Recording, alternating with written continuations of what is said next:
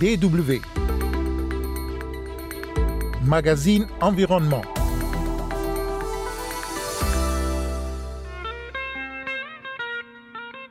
Dans ce magazine, nous revenons sur le principe du pollueur-payeur et celui de perte et dommage, notamment pourquoi les pays africains tiennent à ces deux principes dans la lutte contre les changements climatiques. Mesdames et messieurs, bonjour, au micro.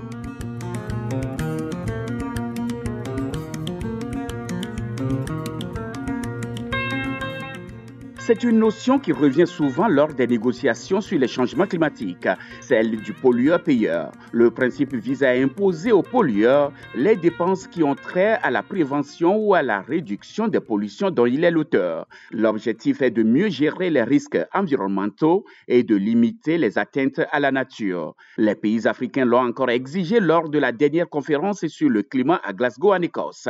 Et notre invité de la semaine mercredi dernier, la ministre congolaise de l'Environnement, Eve Bazaïba l'a encore soulevé. Nos pays euh, au sein du bassin du Congo, nous ne sommes pas des émetteurs, nous ne sommes pas des, des pays pollueurs. Et que le principe des pollueurs-payeurs devra s'appliquer. On sait qu'il y a d'un côté ceux qui ont pollué, de l'autre côté, nos forêts organisent les services de séquestrer ces pollutions, mais il faut que nous puissions accéder euh, au programme d'adaptation, aux fonds prévus pour l'atténuation, de sorte que euh, tous les pays du monde, nous puissions atteindre l'objectif de maintenir la température planétaire. On sait aussi que le pays industrialisé, les pays riches, ça fait plusieurs années, depuis 2009, qu'ils ont pris des engagements pour devoir euh, contribuer à la lutte contre le réchauffement climatique avec des fonds 100 milliards qui n'ont jamais donné. Et nous avions dit que Glasgow euh, ne pouvait plus continuer par des engagements on devait absolument laisser euh, la place euh, à la concrétisation, ne plus seulement aller dans des déclarations et des engagements. C'est ce qui a été fait. Nous sommes en train de glaner petit à petit euh, cette moisson-là. Justement, et l'Afrique déplore le peu de financement pour faire face aux effets du changement climatique. Qu'est-ce que vous exigez en contrepartie pour sauver les forêts? Lorsque nous exigeons euh, ces financements, ce n'est pas à les mettre dans le cadre de l'aide au développement. C'est plutôt de considérer que c'est leur contribution à la lutte contre le réchauffement climatique. Parce que euh, le réchauffement climatique est la, la résultante de l'industrialisation du monde. Nous n'allons pas les condamner, ils sont allés à l'industrialisation du monde. Nous aussi, nous avons bénéficié de cette industrialisation d'une certaine manière, mais ils doivent savoir qu'ils sont responsables. Eve Bazaïba, la ministre congolaise de l'Environnement, était interrogée par Dirk Kopp. L'autre principe que les pays africains souhaitent appliquer est celui de perte et dommage, un principe qui n'est pas loin du premier. Les pays du Sud réclament des États développés l'indemnisation des dégâts occasionnés chez eux par des émissions de gaz à effet de serre dont ils ne sont pas responsables. Autrement dit, les pertes et dommages, c'est-à-dire la prise en charge par les pays riches des dégâts qu'occasionnent aujourd'hui les tempêtes extrêmes et la montée du niveau des océans qui touchent déjà les pays tropicaux. C'est un thème sur lequel a travaillé le délégué à la COP26, Kosivi Adessou. Il est le responsable d'une organisation panafricaine en charge des catastrophes en Afrique. Il faut rappeler que les changements climatiques n'auraient pas, euh, euh, pas retenu toute l'attention si ils n'avaient pas créé ou ils ne continuent pas de créer des dommages de façon pratique s'ils si, si n'avaient pas d'impact négatif sur la vie quotidienne des communautés. Et lorsqu'on parle de pertes et dommages, ce sont des impacts résiduels que ni l'atténuation ni l'adaptation ne sont à même de juguler. Donc, on va au-delà donc, des questions d'adaptation et d'atténuation. Voilà comment il faut d'abord comprendre ce que nous, nous appelons par les pertes et dommages ou les pertes et préjudices. Maintenant, pendant très longtemps, depuis euh, 2013, euh, la communauté internationale, à travers le mécanisme de la COP, a mis ce qu'on appelle euh, le, le, mécanisme international de Varsovie, qui consiste essentiellement à gérer la question des pertes et dommages. Fort malheureusement, ce mécanisme n'a jamais eu une vie active et donc n'a pas pris en compte suffisamment les priorités et les impacts du changement climatique, surtout dans les pays en voie de développement, qui, il faut le rappeler, ne sont pas responsables à 80% de changement climatique. Et, à Glasgow, est-ce que les discussions à ce sujet ont un peu évolué? Beaucoup évolué, parce que c'est la première fois dans l'histoire des COP que la question des pertes de dommages est revenue comme une question essentielle. Aujourd'hui, on a fait des questions de pertes et dommages des questions qui doivent être discutées à toutes les COP. Ça, c'est un premier élément. Secondo, il faut rappeler qu'à la dernière COP de Madrid, on est venu avec ce qu'on appelait le Santiago Network for Loss and Damage, c'est-à-dire le réseau de Santiago sur les pertes et dommages. Et ce, réseau était entendu comme l'organe fonctionnel, l'organe opérationnel du mécanisme de Vaxo que j'annonçais je, a été adopté depuis 2013. Donc, à cette COP, on avait à décrire la fonction parce qu'il fallait donner quand même un mandat fonctionnel au, Santiago Network. Et cela a été un grand pas qu'on a pu réaliser. Il est dommage qu'aujourd'hui, les États n'aient pas fait beaucoup d'efforts parce que nous demandions qu'il y ait quand même des ressources additionnelles au-delà des 100 milliards pour gérer les, les, questions de pertes et dommages. Parce que figurez-vous, euh, le Bangladesh, par exemple, les îles Maldives, euh, je parle de la ville de Cotonou au Bénin ici, plein, on a parlé tantôt du Sahel, plein de pays de plein fouet par les impacts des changements climatiques et certaines, euh, certains États sont menacés de disparition ou certaines îles sont menacées de disparition.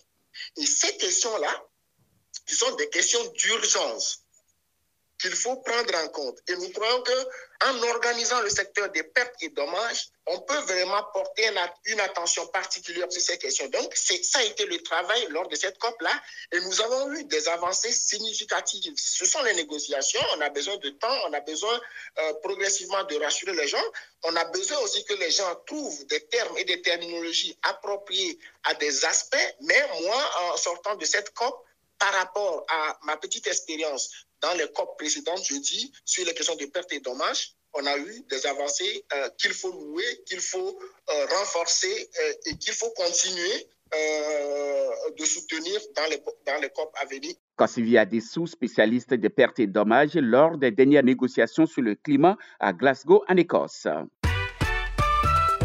DW Revenons en RDC où le fleuve Congo a beau être une importante source de vie, mais il subit une pollution de plus en plus alarmante. Pollution liée notamment aux déchets plastiques. Un militant écologiste fait de l'art avec ces déchets collectés dans l'eau pour alerter sur ce fléau. Un reportage d'EcoAfrique présenté par Bob Barry.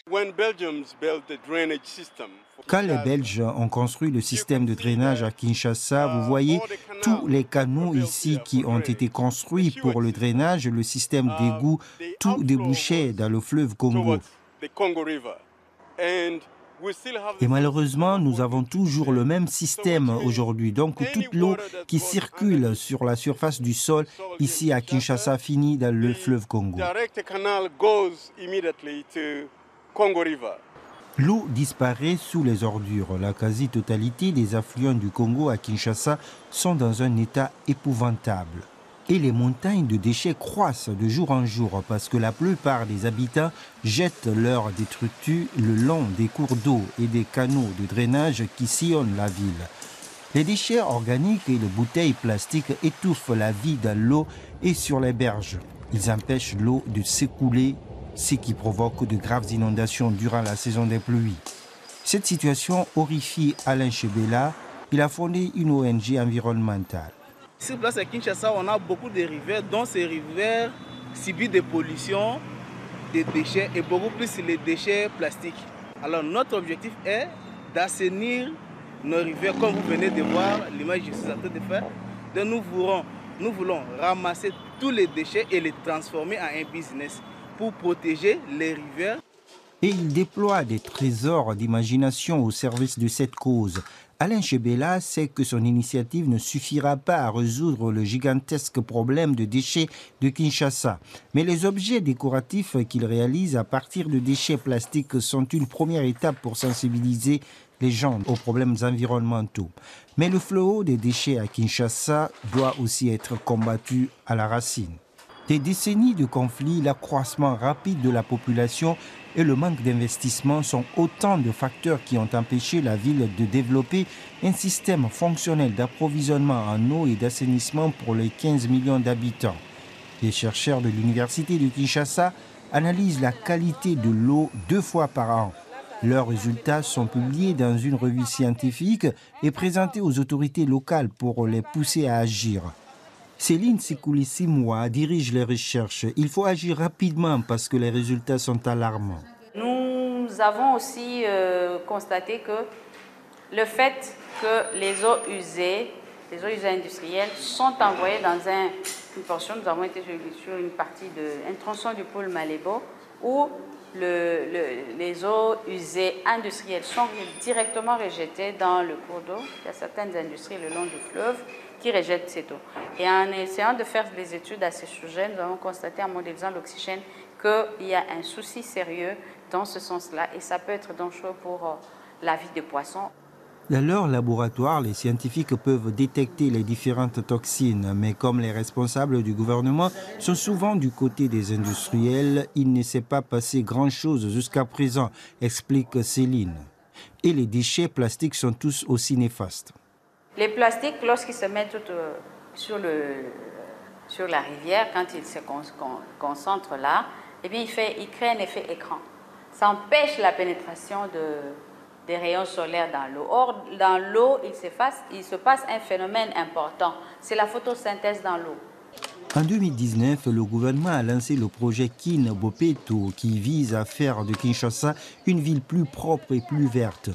Tous les derniers samedis du mois, les habitants de Kinshasa sont invités à nettoyer leur quartier. 300 camions sont déployés pour collecter les déchets et les transporter vers les décharges en périphérie de la ville où ils sont incinérés. Ce projet est un pas de fourmi. Selon les chiffres officiels, la ville produit 7000 tonnes de déchets plastiques par jour. Mais les défenseurs de l'environnement comme Alain Sebela ne baissent pas les bras face à l'ampleur de la tâche, même s'ils doivent ramasser les déchets sac par sac.